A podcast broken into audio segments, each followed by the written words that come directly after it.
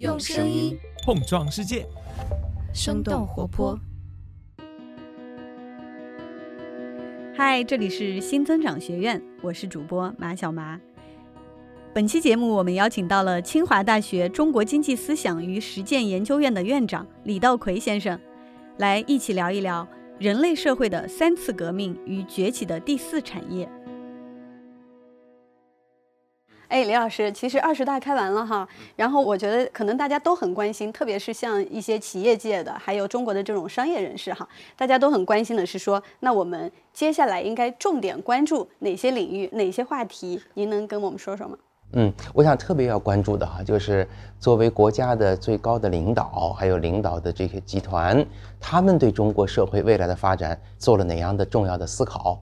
在这个框架下，我们的企业会有什么样的发展的机遇？哪些部门、哪些行业会得到进一步的重视？哪些行业呢，可能需要有一些调控或者监管？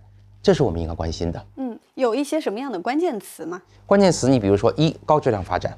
它不同于高速发展，所以未来一段时间，我相信啊，中国经济增长速度比过去这二十年可能会有一定的下降，而且不仅下降，我的观点是，这个高质量发展可能比我们通常意义的经济学潜在增长速度还要慢一点。打个比方，就是我们这个呃经济像一辆汽车行驶在高速公路上，那么高质量发展就意味着你比你的设计的时速还要稍微低一点。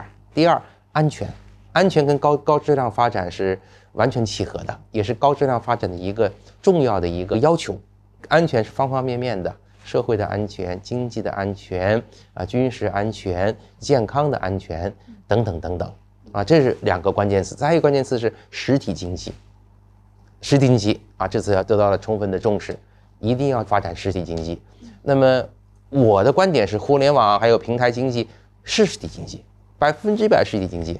它的经济活动不是虚拟的，啊，不是说这个资产价格涨了以后，哎，大家就欢呼雀跃，经济活动上升，不是。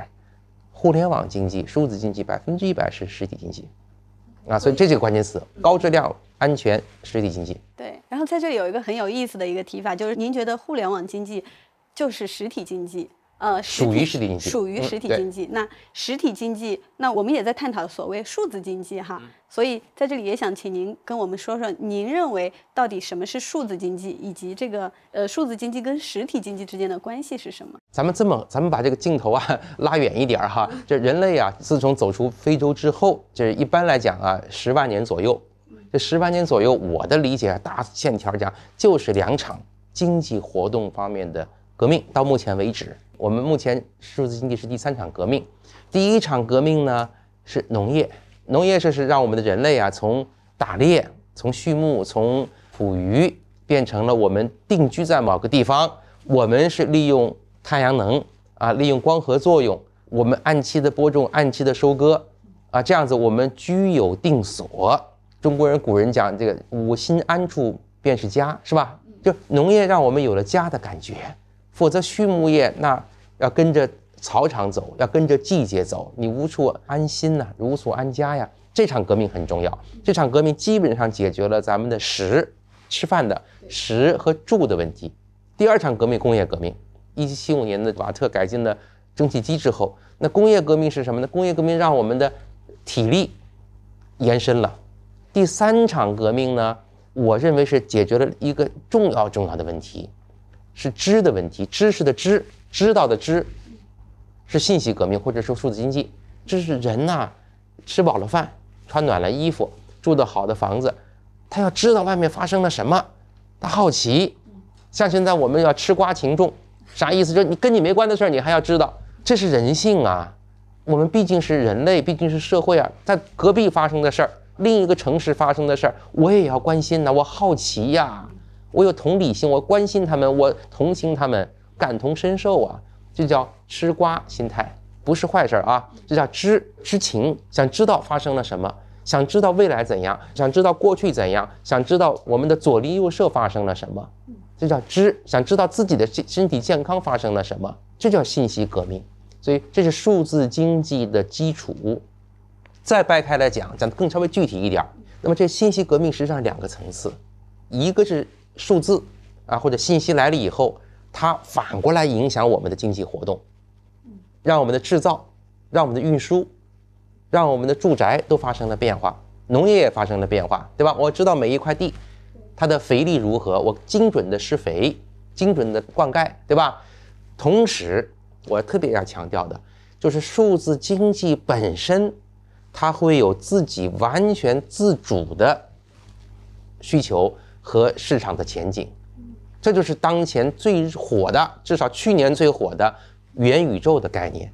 我觉得现在大家只看到了数字经济和传统经济的结合部，像零售，改变了零售，改变了物流，你给你送餐了，我给你精准的给你配送了啊，今天下单，明天两小时以后给你送到，这是跟传统经济结合的数字经济。但是跟传统经济不结合的，那个元宇宙，那个想象力，我认为是无穷的。那个潜力还没有完全发挥出来，所以我称它为第四产业。第一产业对应着农业，第二产业基本上对应的是工业，工业包括啊制造业啊，还有这个基础的矿产。第三产业就是我们的比较传统的金融服务、咨询服务、新闻服务啊、信息服务等等。第四产业是什么呢？就是数字经济，它的服务对象是人的对信息的需求，它的产品是信息。啊，这个信息主要就是数字化的信息，它的原材料也是信息。对，所以到目前为止，我们去讨论的这个数字经济，可能还是更多在于说，哎，我的传统企业要怎么转型啊？我怎么样把我更多的生意，比如说我在线上获得更多的增长啊？是的，就是还在这个阶段。是的，是的，是的。对，那这个阶段，您觉得中国的数字经济它发展现在在一个什么样的阶段？就是将来它的这个空间有多大？我明白。如果你按这个标准来看的话啊，我打个比方，就相当于工业刚刚起步的时候。很多人说：“哎呀，工业好了以后，那行啊，那以后我这个犁地，我那个铁犁就能够改进了，我那个用钢的了啊。”这个只是工业革命的一小部分。现在数字经济来了以后，它改造了传统经济，相当于我们过去工业革命来了以后，那个犁地的犁变得更锋利、更好使，呃，道理是一样，对吧？但如果你按这个标准来看，就是数字经济如何改造传统经济。按这个标准来看，中国现在是走在世界的第一阵营的，和数字经济发展的最好的国家。我讲坦率的讲啊，这个绝对不是说盲目自大，我们是并肩的，甚至于比他们还好。讲几个例子啊，一零售，我认为零售方面，我们的数字经济改造传统行业比美国、欧洲、日本都彻底。数字经济改造大零售啊，包括送餐，包括外卖。绝对比他们彻底、方便，有各种指标都可以测量，对吧？你说在美国，在美国怎么能够做到十几分钟送药？做不到，在美国你做不到，你上午十一点前订一个比较常用的一个日用品，下午三点前给你送到，这这是做不到的，对吧？对，然后我们刚才聊到数字经济这个话题哈，然后也有实体经济，然后您刚才也跟我们嗯大致分析了一下，然后我还有一个问题就是，嗯，那您认为哈这些互联网企业在过去的十年、二十年对中国的这个数字经济其实贡献了很多的，像腾讯啊这样的企业，他们在数字经济的时代，您觉得是一个什么样的角色？未来他们还可以发挥什么样的一些角色？嗯，应该说这些平台企业是我们。中国经济的数字化时代的开路先锋，一点不夸张的讲，如果没有这些平台企业的话，中国的数字经济绝对不会有今天这么长足的发展，这点必须肯定。当然，下一个阶段我们的数字经济怎么发展，我相信可能还需要平台经济，就一现在平台要升级，一定会有新的平台出来，同时还需要。我们未来的平台，或者改造以后的平台、升级以后的平台，和政府、社会更好的沟通合作，更好的啊协商，如何解决一些现在啊社会和政府关注的问题？问题是什么呢？问题是社会和政府对一些平台不够了解，不够信任。因此不完全放心，我个人认为这是多方都有责任，必须要解决。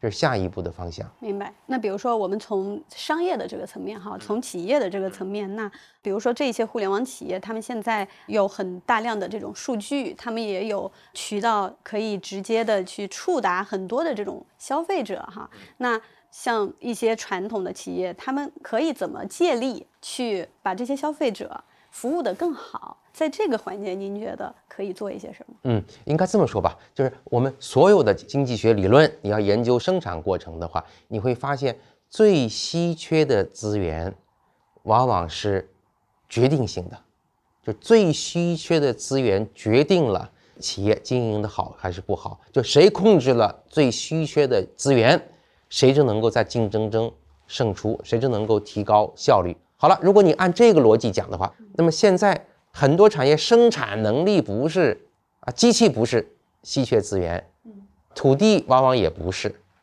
啊，那一般的员工也不是，那是什么事呢？通常意义上讲的管理能力啊，把这个企业管理得井井有序，账本搞得清清楚楚啊，风险控制得好，这也不是。很多人学了 MBA，学了 EMBA，这人才一抓一把，缺的是什么呢？缺的谁能够精准地把握消费者的需求？精准的预测，精准的把握未来消费者的他的偏好、他的需求，这个资源是稀缺资源。所以为什么我们现在看到哈很有意思啊？我们能够在网上往往啊订一个产品，下午就到了，那是因为给我们提供服务的这个平台，它预测到了我们需要，我们这个地区大概每天需要买多少个手机壳，需要买多少个手机膜，需要买多少个电池。他事先把货备好了，这个信息他极其重要。他有了这个信息之后，他可以指挥别人。他说：“你给我，提前把我送来啊，我给你很低的价格把电池给我运过来，对吧？”然后他就拿着这个电池，他经过精准计算，五天之内我能卖掉。那如果你不掌你不掌握这个资源，你生产一大堆电池，你有啥用呢？你往哪搁呀？你如果你你搁那个地方搁的不准，消费者需要去另一个城市，你吭哧吭哧运过去，消费者不满意了。我不跟你走了，买别人的了，所以这就是我为什么讲未来，至少可见的未来，未来这十年二十年，很可能会出现一批掌握了零售资源的，掌握了零售信息的平台，它会整合生产，因为他们离的消费者最近，最近，对他知道消费者未来一段时间需要什么，需要什么样子的产品，在什么地方需要这个产品，我提前我告诉生产者。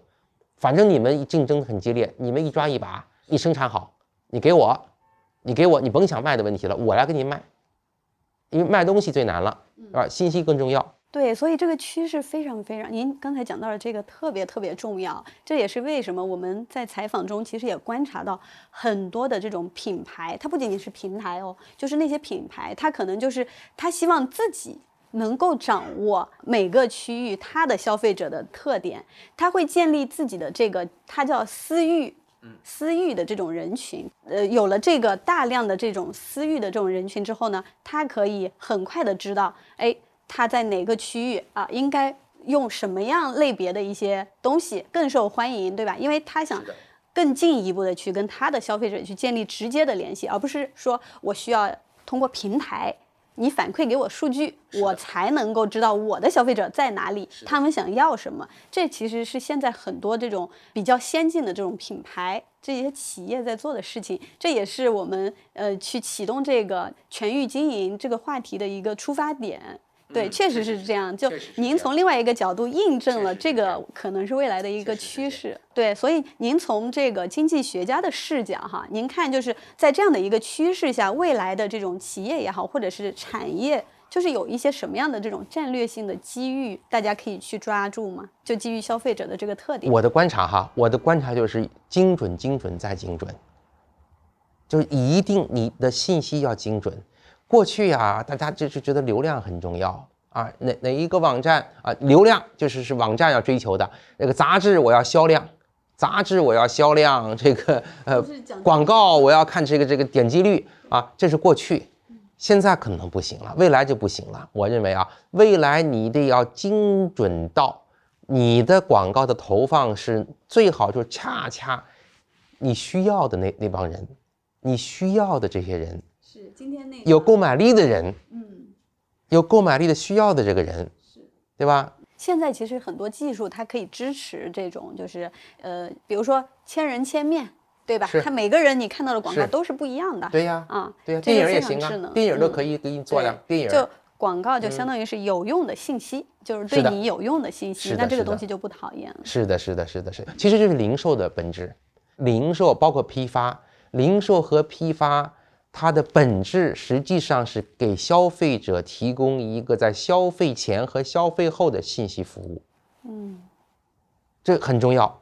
为人提供他更需要的这种信息服务，是的，其实实质上也是解决这种信息不对称，就是让信息更加的对称。是的，是的，是的。其实啊、呃再往深里讲，就是我们人，我买一件衣服，我开买一辆汽车，我买一个摩托车，或或者我买一甚至于一小钢笔，对吧？他不是买的这个东西，他买的是一种感觉。这个汽车你每次开的时候，哎呀，这感觉好不好？那么这感觉好不好，往往是由你这个汽车的生产商以及它的 4S 店给你提供的。你比如买一个汽车，这车很安全，你每次上去说，哎呀，这车我终于上车了，安全了。这个信息是谁告诉你的？你怎么知道它安全呀、你也没出个事儿啊，那一定是那个广告，它那个厂商给你营造的。你每次上了车感觉很好，安全。原来这个车很运动，嗯，这车啊上马路上可以有紧急情况，我可以躲避，对吧？可以加油，可以转弯儿，对吧？这个信息谁提供的呢？其实也不一定是一个客观信息，是厂商以及 4S 店给你提供的，这个很重要啊。人不是机器啊，人不是不是一个机器，不是说你人感性动物，人是感性动物，对所以这就是啊，我们信息化时代、数字经济给我们消费者带来的基础性的一种幸福感。是我跟很多人聊，他们都会认同，就是说，在中国当消费者其实是很幸福的一件事情，是吧？因为现在的这种服务都能够让我们觉得非常的便捷，非常的方便。那除了这个，就是消费端的直接的感受哈，呃，我们从实体经济上来看，比如说一些制造业呀，或者是一些比较 to B 的这种行业，呃，数字经济怎么可以去赋能这些？就是呃，他们可能都在一个数字化转型的这个过程中极其重。要，方兴未艾，刚刚开始，刚刚起步，极其重要。我就讲一件事儿，讲一件事儿，大家也是熟视无睹，想都没想过。我就问大家，你这每一天，你回忆回忆，咱们就说星期一到星期五吧，咱不说周末，你每一天你在什么地方待的时间最多？一定是户内，除非你是农民，除非很少了，农民都不一定。你室内待的时间最多，那你产生的大量的信息，以及你想要的很多信息，都是在室内的。这一天下来，包括睡觉的时间，你在这个室内产生了大量的信息。比如说，你愿意去什么地方，然后你在这个地方你调的是什么什么温度啊？你在这个地方查了什么什么信息啊？你在这个地方逗留之后啊，你是目的是什么？这个些信息量非常非常大。那么这些信息是目前没有用起来，浪费的。所以以后啊，建筑行业一定会革命性变化，一定会被数字经济彻底的颠覆。以后你进每一个楼，他就大概能知道，哎，你大概需要什么，大概一扫，嗯，你穿的衣服很正式，那你来开会的；你穿的很休闲，哎，你是来餐馆的，来用餐的，啊，或者你是拎点行李，你是来住酒店的。然后呢，再有你晚上你回家的时候有各种信息，你在这大概什么时候睡觉，大概什么时候看电视，然后什么时候你会比如说读书，什么时候你高兴了你要练字儿，什么时候你要弹点琴学点乐器，它都能给你智能的服务起来。大概你需要什么样的温度，你穿什么样的衣服，对吧？它都能给你智能服务起来。这个方面会大幅度、大幅度提高。然后每一个楼、每一个分区、每一个地方该怎么样子提供呃暖气服务、冷气服务、新风通风的服务等等等等。然后包括啊，我们埋在这个楼道里的各个管道，现在不知道啊会不会坏，到了什么程度，我们每个人都估计都有这个经历。咱们现在这个房地产都有个经，在你最最想休闲的时候，过年过节了，嘣儿水坏了，家里那个热水断了，或者是这个我们叫风机盘管，就是这个这个冷气的漏水了。周末呀，或者是呃元旦，或者是春节，找谁来修啊？多费劲呐！咱们都发生过这个。那么以后的建筑都有这个功能，大概能告诉你，嗯，我跟你讲啊，这个春节期间你们家呃 A B C D 甲乙丙丁哪个地方有可能出问题啊？你提前修了，你这多好啊！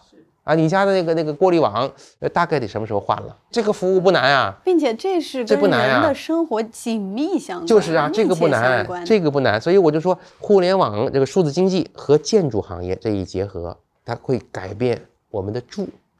我们住啊，在这个方面，我们大概花了多少钱呢？我给你知道个概念哈，大概正常哈，应该是百分至少百分之二十，百分之二十的收入是用在住上的。这我说的哎比较保守哈。在美国可能还是百分之三十，那你想，你收入的百分之三十用在住，那这方面的服务如果给你提高的话，对你的生活品质提高，那很直接的。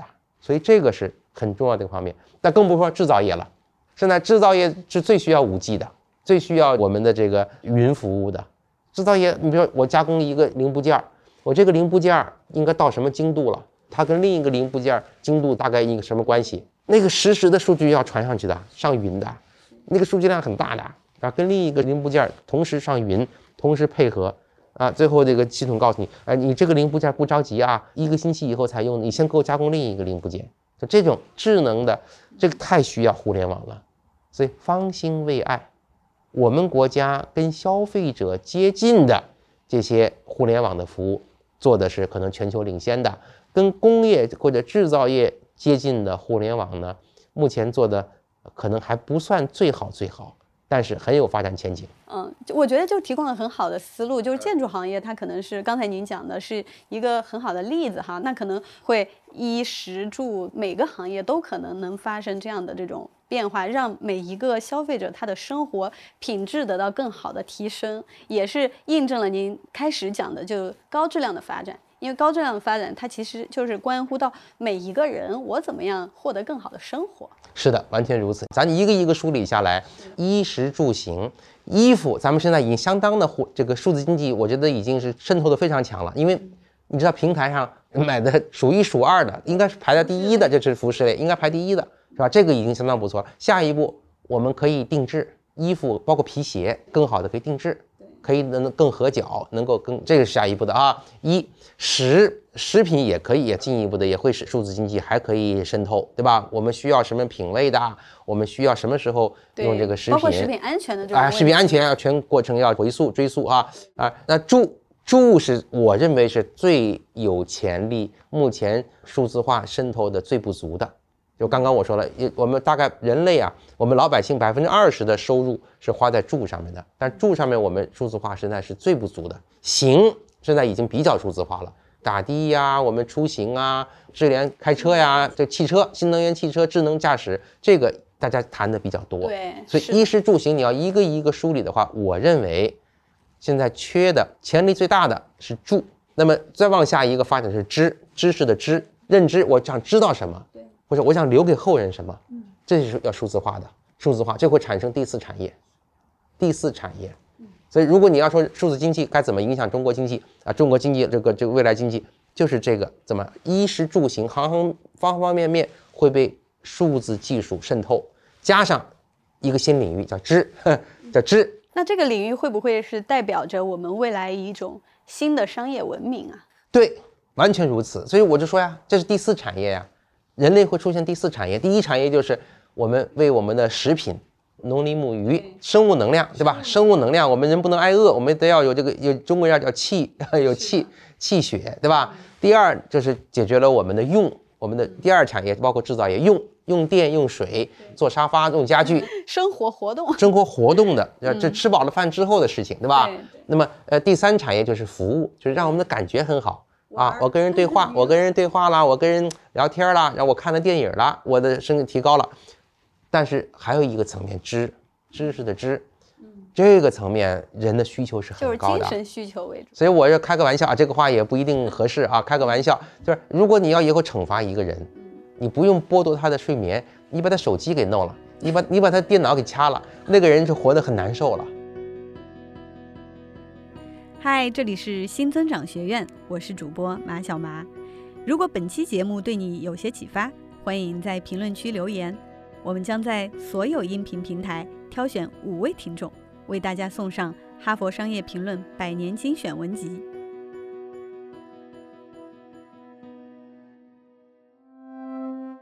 我觉得我今天跟您聊聊的一个比较贯穿的一个东西，就是非常关注人。人的这个需求，其实所有的一切，不管是这个新的商业文明也好，或者是数字经济，或者是任何一种经济形式哈，它归根到底都是去满足人的需求的。就是你怎么更好的满足，以及更高效的满足，以及说去挖掘出一些人，呃，可能我们现在还没有想到的一些新的这种需求，这种就是代表着未来新的商业的方向。包括马斯克，我觉得一定程度上他也在做这样的事情，他很多开拓性的。呃，之前的人不敢，或者是没有想到过的一些事情，完全如此，完全如此。咱们再问一个根本根本的问题哈，什么是商业活动，或者更根本，什么是经济活动？我在学校里，呃，这个这个开一门课，我开我我我开了一讲了一门我这这个经济学的启蒙课，我称之为经济学通论，对吧？经济学通论第一节课我就讲，我说我先不告诉你，咱们先不讨论什么是经济学，咱们先讲清楚什么是经济活动。对吧？这讲清楚就好，经济学就好说了，是吧？我说这个大部分的课都回避这个问题。我说经济活动它肯定不是说啥都经济活动，经济活动不同于军事活动，不同于政治活动，对吧？这完全不一样，你别把这政治经济完全搅成一团儿，是吧？经济活动是满足人的基本生活需要的社会活动，是个社会活动，对吧？我离开了周边的人，我啥都干不了，我真的任不是我不是我无能，任何人都干不了，任何人都干不了。那我还会修点汽车、摩托车呢，那有人我还懂点电器呢，那大部分人根本就不懂。他一个你把他搁在一个那块儿，他根本就没法生活。所以，我们是社会，这个经济活动是个社会活动，是彼此要合作的，要分工的啊。那么，经济活动是满足基本生活需要，衣食住行之，知也是生活需要。如果一个人光吃饱了饭，光是啊住得很好，光穿得漂亮的衣服，什么都不知道，他他难受啊。确实，所以我们我们说这个消费升级，其实也涉及到这个精神消费的升级嘛。你不能只是说我哎我我物质上的就越来越好了，更多的其实是精神层面的，我怎么去升级？这个太重要，太重要，太重要，对吧？尤其是老年人。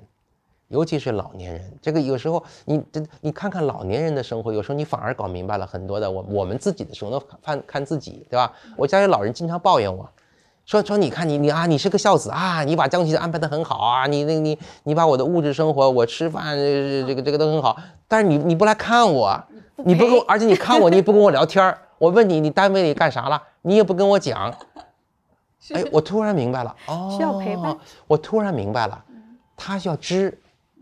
他要知识，他要想了解你干嘛了，这也不是说他干预你，他想知道，想知道怎么回事儿。哎呀，怎么回事？想知道，这是人的基本需求，是吧？这是人老年人反映的特别的特别突出。那老年人可以有长期慢性病，他可以坐轮椅，睡不着觉，他可以高血压。但是你你他如果没有对世界不了解了，他如果跟周围人不不沟通了，不知这个老年人。的整体健康水平就下降了，生活水平就下降了。确实是，其实现在这个问题还挺普遍的。其实这一块儿也是一个挺大的市场，但是我们从商业的角度上来看，但是就是挺少有特别好的一个解决的这种呃路径的，就是老年人的这种陪伴。我是乐观主义者哈，我想等我老了，等我走不动路，等我要需要这个呃人家来看护陪伴的时候，那个时候我相信我们的这个经济啊。会产生这样的一个部门啊，会有这么一个市场来为我们这些老年人解决我知的认知的问题，我的社会的需求认认知的问题，我相信一定会有，我是乐观的。而事实上，我经常讲一个，有时候在讲课的时候我讲，我说未来的什么产业会火呢？什么是朝阳产业呢？就是看护产业，就是陪伴产业，嗯，是吧？这个呢，而且还不能够简单的由机器人代替。确实代替不了，嗯啊，这个是是高智能的，而谁要是能够把老人看护的好啊，把残障人看护的好，这些人呢，他的个人收入。我用讲讲俗一点，我们讲经济学嘛，讲俗一点哈。那这个人的个人收入一定高的不得了，是因为他的社会价值高啊。对呀，人人需要他呀。对，人人需要他呀。OK，然后我还有一个问题，因为我们今天还有一个话题是想说，呃，去探讨一下企业的未来的这种经营思路哈，或者是经营上有一些什么样的需要注意的点，或者是未来有什么样的一些机会点。那我不知道您平时应该也会跟很多的，比如说一些企业或者一些企业家去交流，他们在当下，呃，会面临一些什么样的他们认为的一些困境，哦，我先这么讲吧。我认为当下不管是美国还是中国，但凡企业做大了，他们都面临同样的挑战。这个挑战是什么呢？这个挑战是怎样跟社会公众以及政府去好好的沟通，深入的能够和解和合作。全世界的大企业都是共同的问题，尤其是互联网平台企业啊，这个跟中美矛盾没有任何关系。中美的互联网平台企业面临同样的问题，什么问题？就是百姓不放心，觉得你们这些大企业、平台企业太厉害了，你控制了这么多的信息，你无所不能，你又有这么强的资本动员能力，他不，老百姓不放心，那政府也不放心。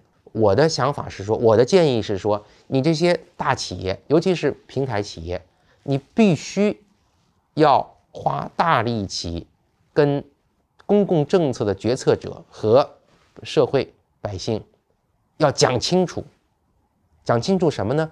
讲清楚我能做什么，我不会做什么。嗯，这个边界在哪？边界在哪里？就你不要认为我无所不能，我并不是我没那个能力。对吧？我我不认为平台企业啊可以搞得非常精细。哎呀，你我看你今天穿的是蓝衣服，所以你今天心情不还可以，我就把一个高价产品推给你。我觉得平台没那个能力，对吧？你讲清楚，我我们平台企业有些事情是我是能干的，有些企业我确实没那个能力，还有一些事情我有能力的，我坚决不干，我坚决不做。而如果我要去做的话，我一定跟社会老百姓达成共识，我一定跟决策者充分的沟通。我充分的沟通，我一定要尽到我，这就是我的社会责任，这就是我的社会责任，所以这是重大挑战啊！这个不绝对不是中国一个国家，所有的啊这些互联网企业、平台企业发达的国家都是同样的问题。我认为这是第一大挑战，这个绝对不是简单的一个什么垄断不垄断的问题，这个问题的难度远远超过当年一百多年前美国政府去啊。强制的拆分这个石油公司，标准石油公司比它那个难度大多了，比它那个复杂性大多了。因为没有人能知道，真的没有人能知道未来社会、互联网平台企业、老百姓、普通百姓、用户和公共政策的决定者啊，他们应该达成怎样的一个共识？深层次的问题是平台如何和公众、公众还有公共决政策决策者之间。能够有良性的沟通机制，沟通和互信，互相要相信，啊，不能猜疑说你强大了以后你一定会怎么样，你一定会干预我的公共决策，这个假设也不对。所以这件事儿，如果我们能够中国啊，咱们国家如果真正的按照二十大报告它的精神去厘清的话，我认为对全球的啊下面的这个科技文明的发展，我们是有贡献的。要探索它，不要不要害怕它，不要说呀，平台企业大不得了，你看看你们无所不能。今天你可以控制价格，呃，你可以搞垄断，明天你是不是就就影响公众舆论了？啊，后天你是不是就要就要影响公共决策了？哎，这种担心你可以有，是全球都有这样的，但是你不能够就是靠这个担心你就把它打死，确实把它把它捏住，这个思路不对。所以其实您刚才提到就是几个关键词哈，就是探索。我们觉得哈，就是今年呢，虽然是哈平创刊的一百周年，我们觉得今年也是未来这个商业百年的一个起点。所以基于未来，其实很多问题不像过去的一百年，它可能有一些现成的答案，我们可能没有现成的答案了。现在就是中国我们的这种高质量的发展也好，我们的未来企业的这种增长也好，它可能都要有一条自己探索出来一条独特的这种发展道路了。对，然后所以也想请您帮我们看一下，就是基于这个，我们以今年为起点，基于未来的这种发展机遇哈。那对于企业来说，以及对于每一个个人来说，意味着一些什么样的发展机遇？未来？嗯，对企业而言，无非就两条，一条如何更好的利用我们的新技术、信息信息技术，能够提升咱们现有的。商业模式，不管你是搞零售的还是搞建筑的，啊，第二个是什么呢？怎么能够开辟新的第五个满足人类第五需求的新的我们的供给？第五需求知，这是我说传播强调衣食住行知，知，就信息服务，我称之为第四产业。就对企业而言，牢牢抓住这两条。那么对我们的公共政策决策者，我特别特别想呼吁一条，我是觉得呀，任何的人都不可能完全想清楚未来，只要是人就不可能想清楚，在信息服务，在第四产业发展，在人类经济活动不断扩展、不断升级的过程中，只能是尊重实践，走一步看一步。这个哲学思想，我坚定不移的我相信。就对于公共政策决策者，一定要让子弹多飞一会儿，一定要有这个雄心，一定要有这个气度。